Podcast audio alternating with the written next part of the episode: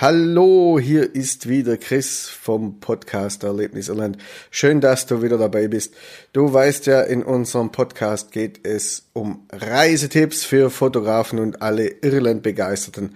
Das heißt, das heißt also, es geht nicht nur um coole Fotospots und Fotolocations und Fotomöglichkeiten, sondern wir beschäftigen uns natürlich auch damit, mit, äh, spannenden äh, Locations und Plätzen, die ihr mit oder die du mit deiner Familie und mit deinen Kids besuchen kannst. Wir selber sind auch immer mit unseren Kindern unterwegs und auch bei unseren Workshops könnt ihr natürlich gerne oder auf unseren Fotoreisen könnt ihr natürlich gerne eure Familie mitnehmen, eure Kids und euren Partner.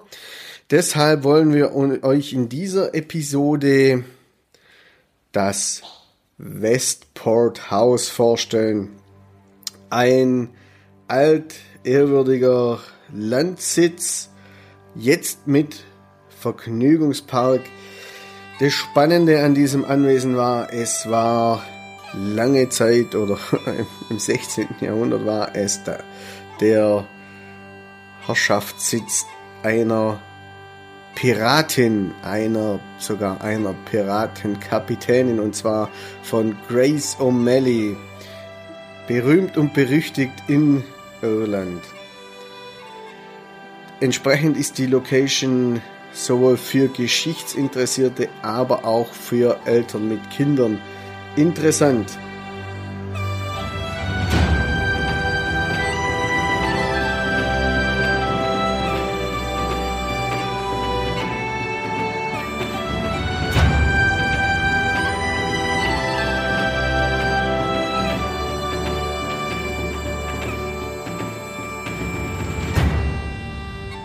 Hallo, mein Name ist Chris und zusammen mit meiner Frau Fee produzieren wir den Podcast Erlebnis Irland, Reisetipps für Fotografen und Irlandbegeisterte. Ich bin Fotograf, Trainer und Podcaster. Meine Frau Fee ist Historikerin und Lehrerin für Geschichte. So, wir sind jetzt in Westport House und es läuft gerade die Make-A-Wish Foundation vorbei mit Elsa. Und wir hatten gerade ganz spannende Pizzen in Gracie's Pizzeria. Neben ist ein Kinderspielplatz, den die Leonie schon ausprobiert hat. Und Schafe. Und Schafe sind da. Und ähm, Schafe. noch mehr Schafe. Grüne Schafe, blaue Schafe. Also, äh, was hatten wir für Pizza? Also es war eine, eine Chicken Caesar Pizza und dann war es eine, eine ähm, Pizza mit, ähm, mit roter Zwiebelmarmelade drauf und Ziegenkäse.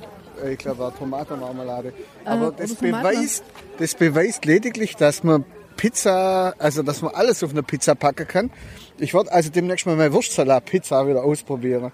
Mal gucken, wie die schmeckt. In meinen Italien machen sie Pommes und, und, und Seiterwürstle oder rote Würste drauf. Äh, warum nicht der Wurstsalat? Hier war es jetzt Caesar Salad und äh, das andere, wie gesagt, das war irgendwie äh, Tomatenmarmelade. War auch spannend, war auch lecker.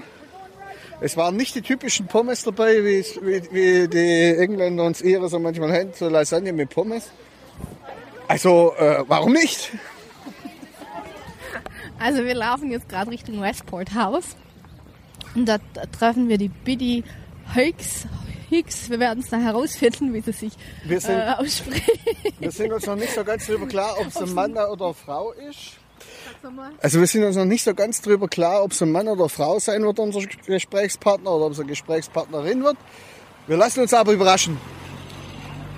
Also dieses Westport House, das ist ähm, eine spannende Kombi, denn es ist auf der einen Seite ein historisches Herrenhaus und auf der anderen Seite ist es ist ein Campingplatz, dann ist es äh, ein Freizeitzentrum, Freizeitresort. Ähm, ein Freizeitresort.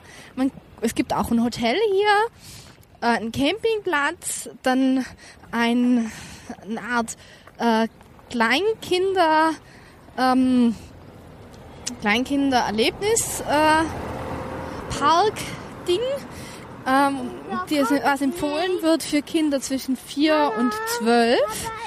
Und ähm, Dann kann man Tretboot fahren in Riesenschwänen auf dem See vorm Haus. Aber ich denke, wir werden jetzt nachher noch mehr vom Manager erfahren, was wir alles noch angucken können. Auf alle Fälle springen hier ziemlich viele ähm, Familien rum, äh, alle möglichen Nationalitäten. Und ähm, sie sind auch als beste familienfreundliche Location gewählt worden die letzten paar Jahre.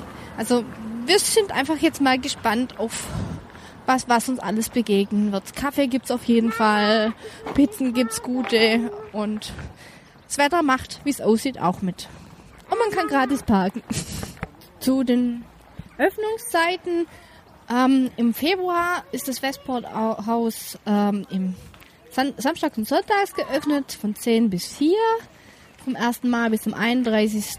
Mai ist täglich geöffnet von 10 bis 4.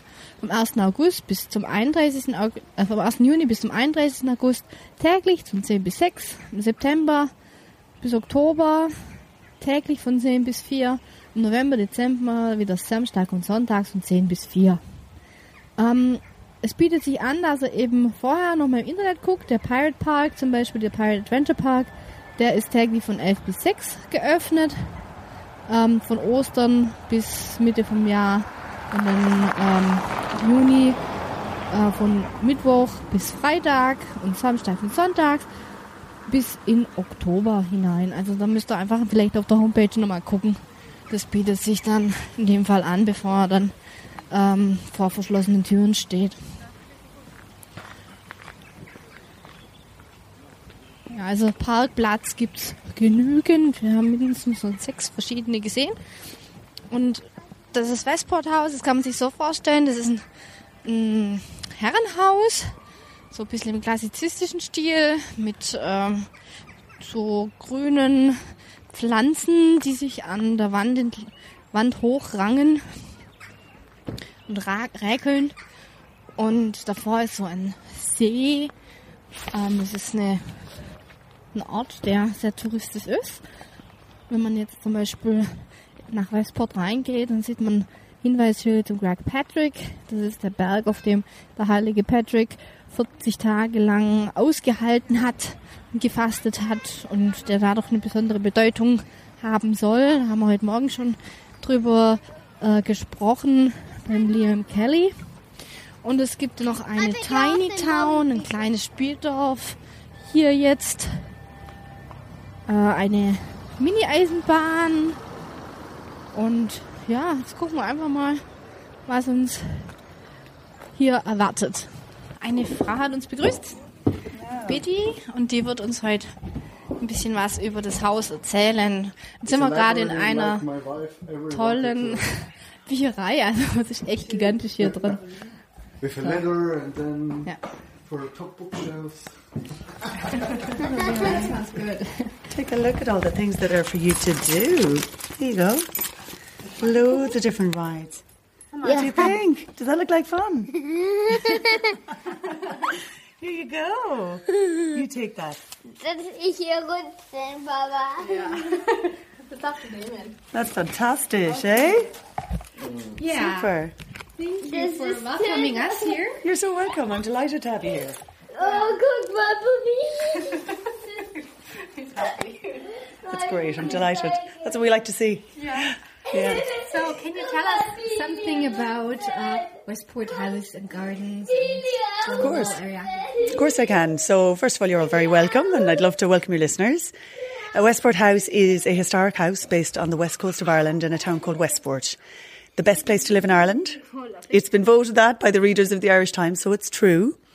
And on this historic house estate, we have a whole variety of things for the whole family to do. Oh, we have a four star hotel that people can stay in with us with a pool, leisure centre and spa.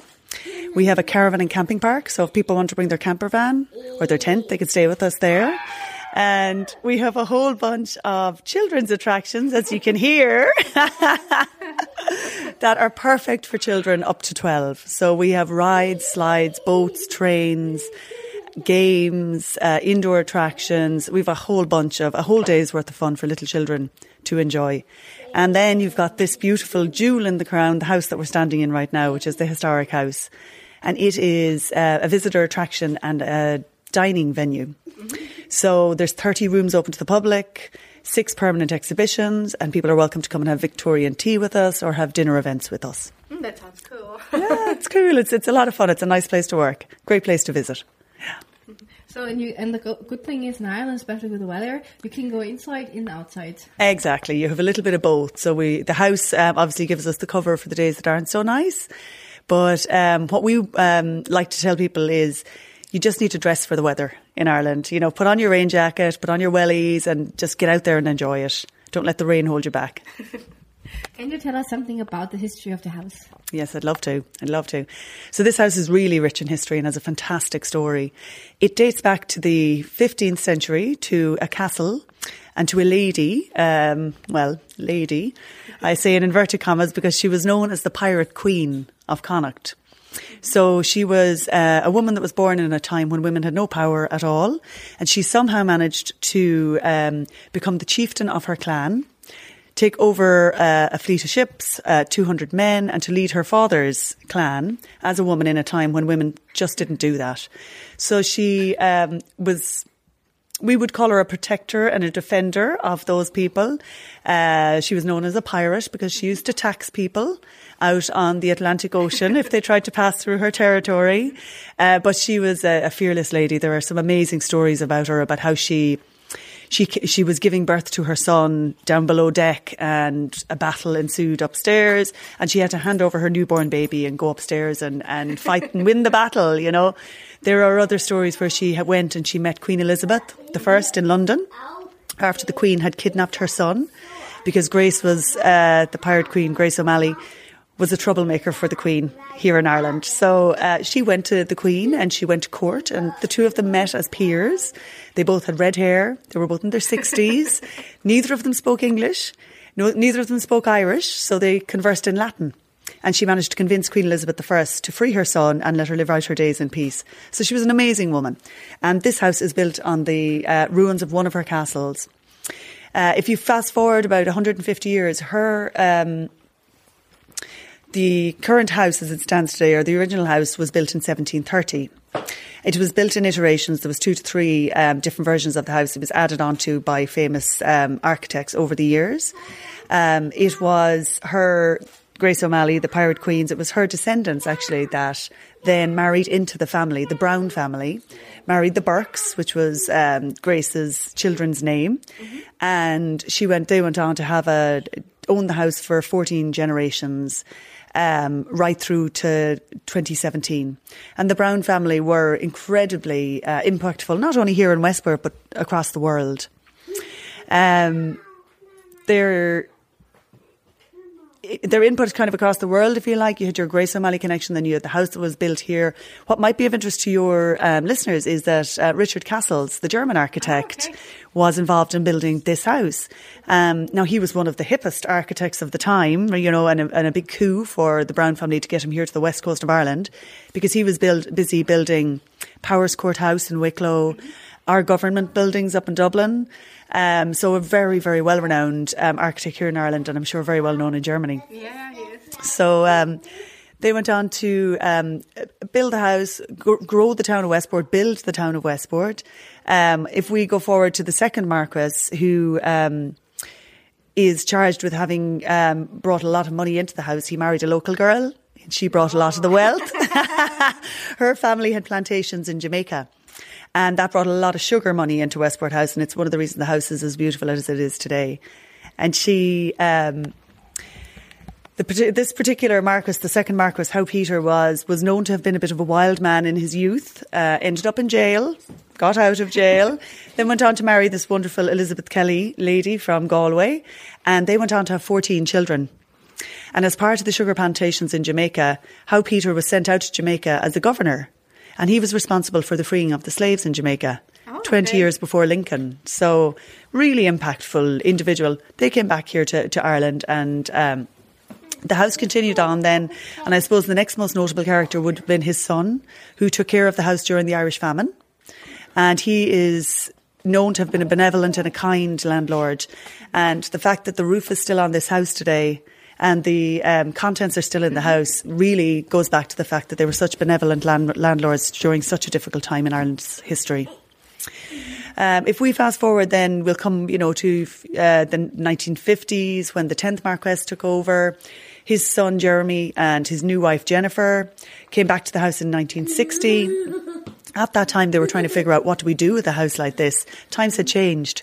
People weren't living uh, the aristocratic life then as they would have been in previous years.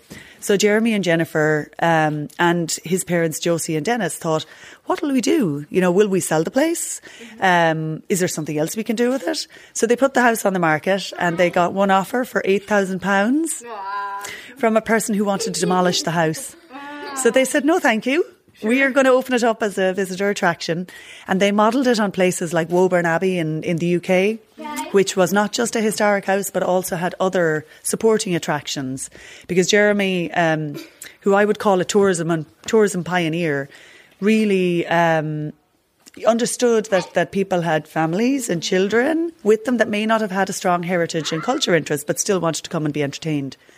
So Jeremy started putting in the children's attractions, the start of what you, you'll see here today. He put in the caravan and camping park. We had a zoo here at one point okay. with elephants and monkeys and wow. seals and llamas, a fully functioning zoo. Um, we had travelling caravans on the roads around Mayo. Mm-hmm.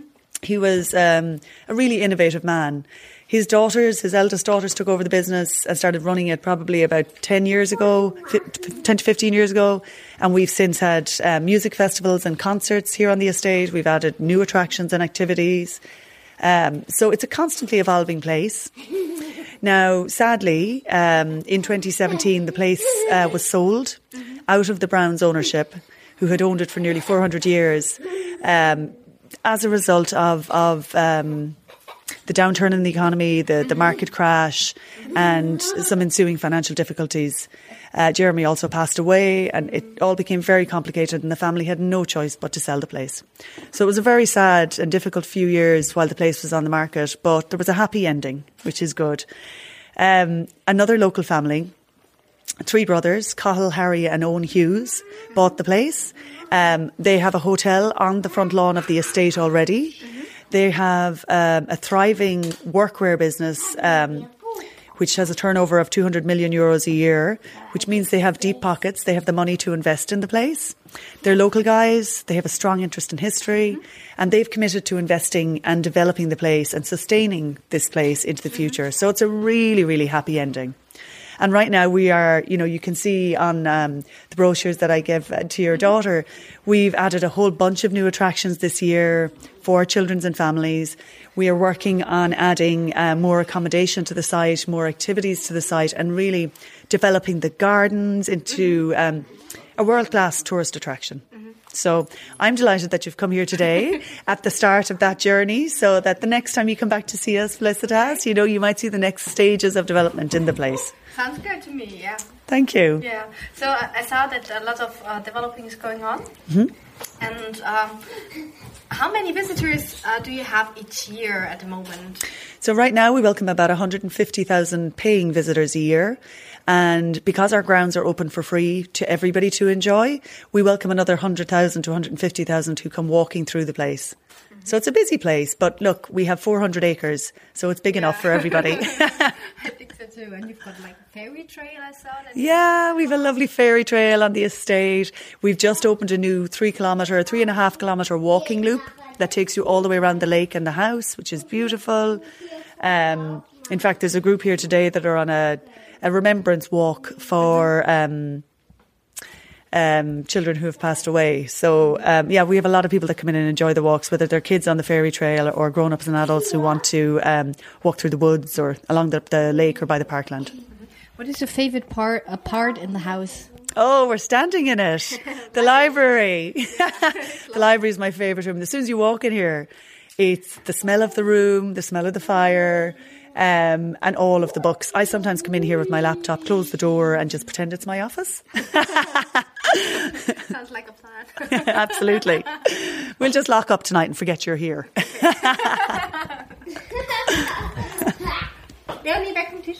oh, she's okay, don't worry. No problem. No problem. Yeah.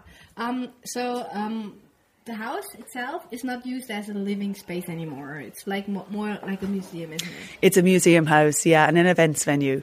Now, we do have one person who lives in the house, our caretaker. Mm-hmm. You met Lisa at the desk. Lisa is our caretaker. She's from Canada.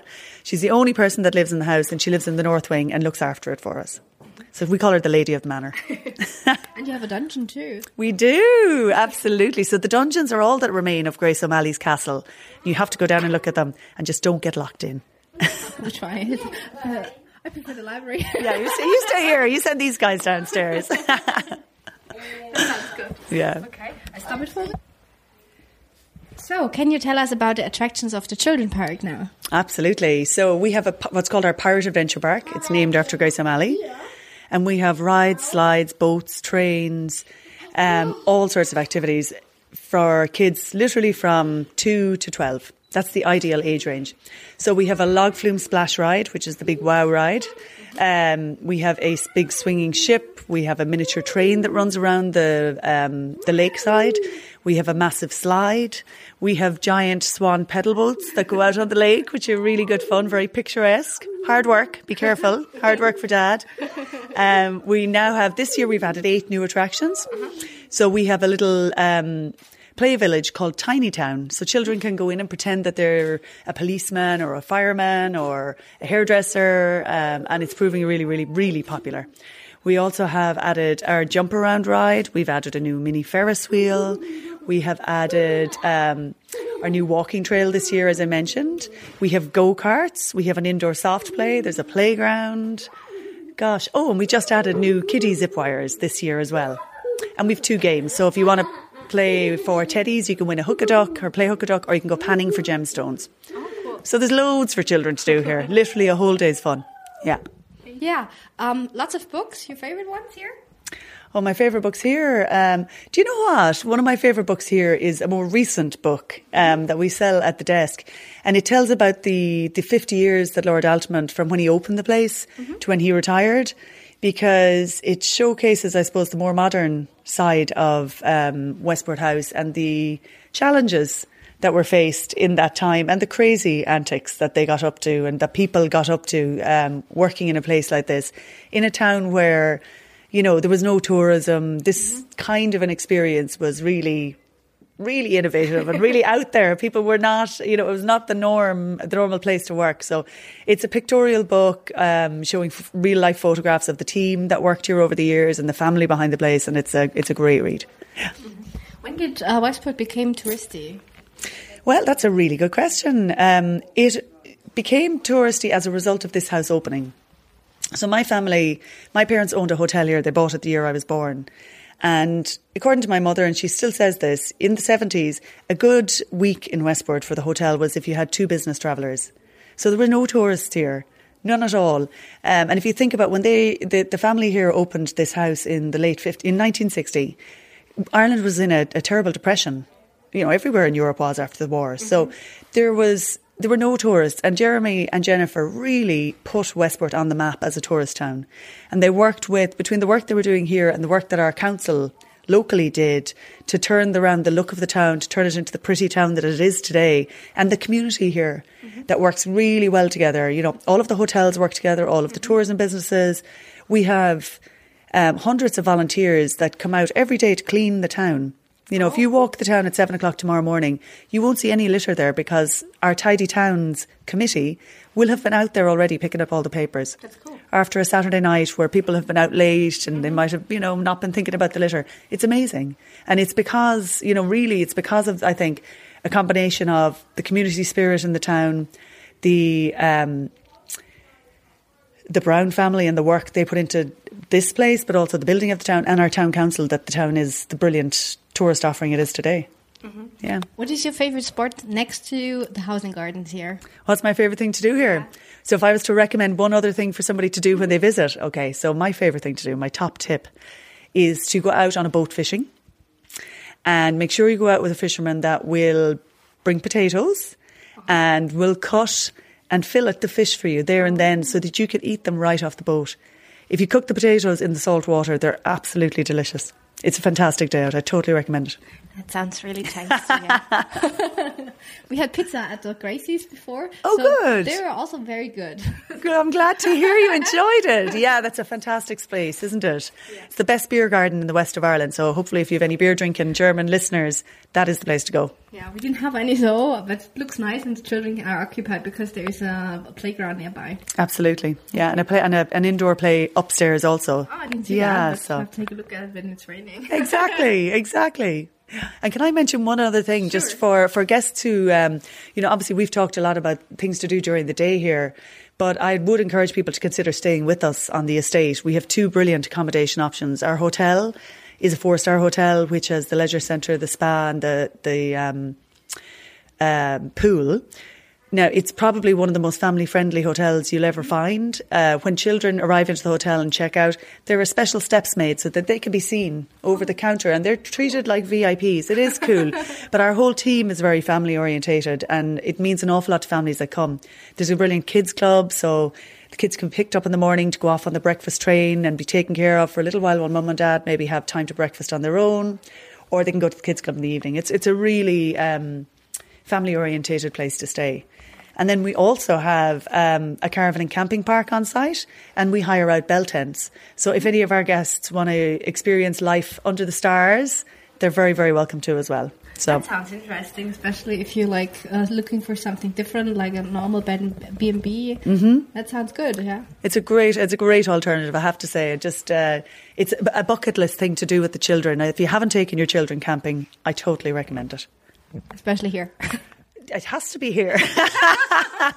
and the one thing I will say, any of our guests that stay with us on the estate in the hotel or the caravan and camping park, they get 25% off their tickets mm-hmm. and they get the next day free. So it's well worth staying with us. Okay, thank you very much. Wir stolpern jetzt gerade in einen Raum und da sehen wir ein Wachsfigurenkabinett. Da haben wir Alfred Lord Tennyson, Margaret Burke Sheridan, William Percy French, George A. Birmingham, William Makepeace Thackeray, Lady Gregory, William Butler Yeats und noch viele andere da drin. Das ist eigentlich ganz spannend. Und im Hintergrund haben wir den See, den wir vorher besprochen haben. Und die sitzen alle um einen Tisch und trinken was und genießen ihr Leben, wie es aussieht, oder nicht mehr leben. Das ist ein schönes kleines Häuschen und das kann man das ist auch besuchen, wenn es regnet.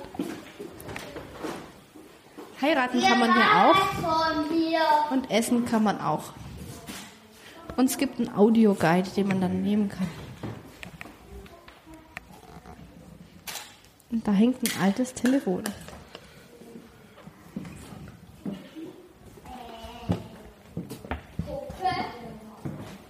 Was siehst du, Leonie? Puppen? Ja, das sind noch Puppen. Sag mal was drüber. Das ist hier, hier, hier, hier. Menschenpuppe. Spielzeug.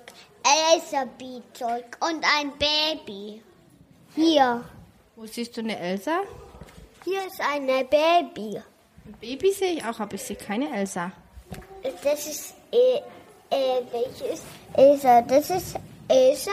Das ist Anna.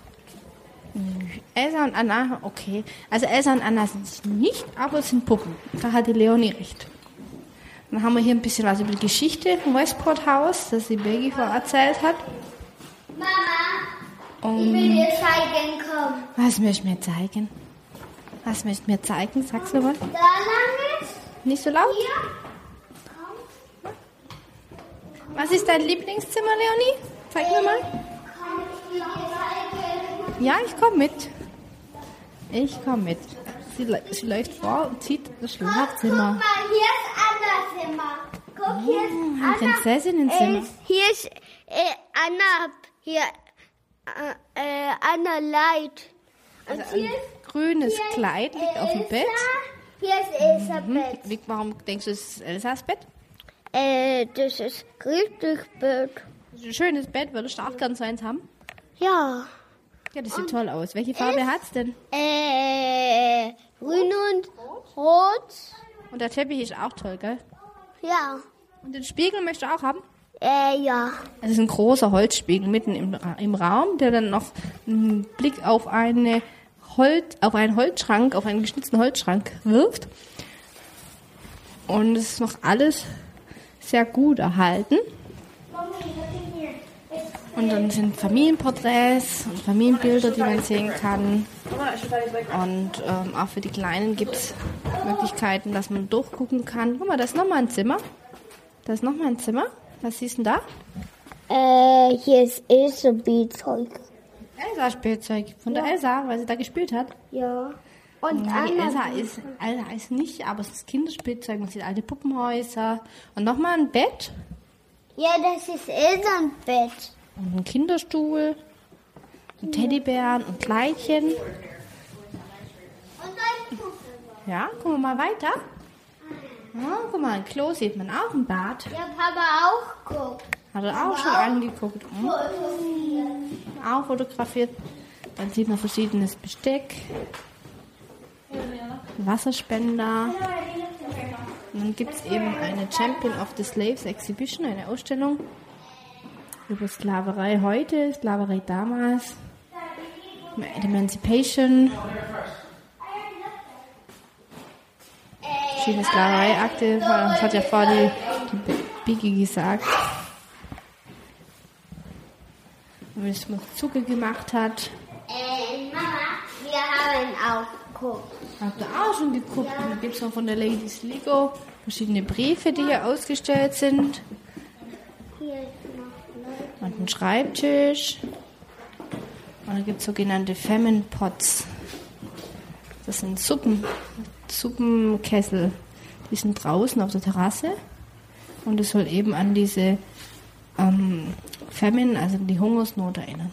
Und von diesem Raum aus sieht man diese Schwan-Tretboote. Und den Zug. Auch guck, Papa.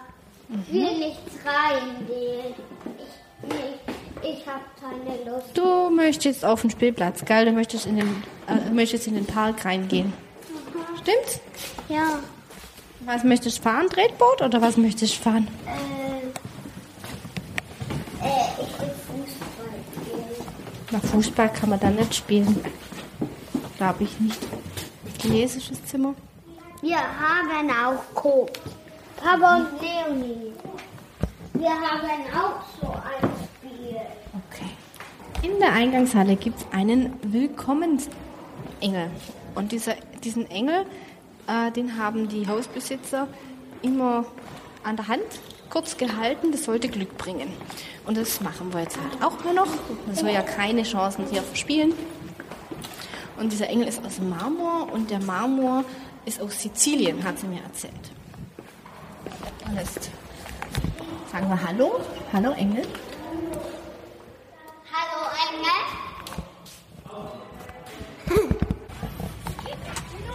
So, jetzt sitzen wir im Mini-Riesenrad und äh, Leonie sagt, wir können nochmal fahren, also machen wir das auch.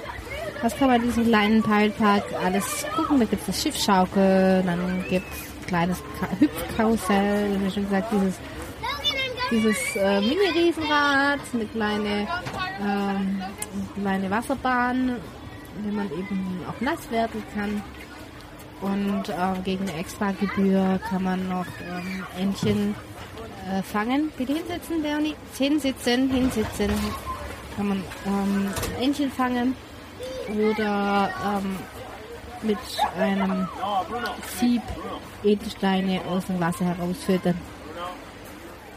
Dann sind wir vorher noch ähm, auf dem See mit dem Tretboot gefahren, das ist auch dabei, oder eine kleine Bahnfahrt machen von diesem kleinen Rummelplatz. Man kann auch essen, also es gibt auch hier ähm, einen Stand, äh, die Hotdogs oder Pommes oder Burger anbieten. Ähm, und dann gibt es so das übliche Eis und, und so. So, so, jetzt hoffe ich, dass dir diese Episode wieder gefallen hat. Gefreut hat uns, dass du dir wieder Zeit genommen hast, diesen, die letzten 20 Minuten mit uns zu verbringen. Wenn dir diese Episode gefallen hat, dann gib uns doch eine gute Wertung bei iTunes oder hinterlass einen Kommentar. Die Shownotes findest du wie immer auf unserem Homepage erlebnis-irland.com fotoalletnis.eu. Wenn du dich für unsere Fotoreisen interessierst, wenn du sagst, okay, das will ich mir alles selber mal angucken, wir haben wieder drei Fotoreisen im Programm zwischen Mai und Juni. Dann schau einfach uns auf unserer Partnerwebseite fotoerlebnis.eu vorbei. Dort findest du alle entsprechenden Reisedetails. So, jetzt wünsche ich dir noch einen schönen Tag und wir hören uns wieder und zwar ganz, ganz bald. Dein Chris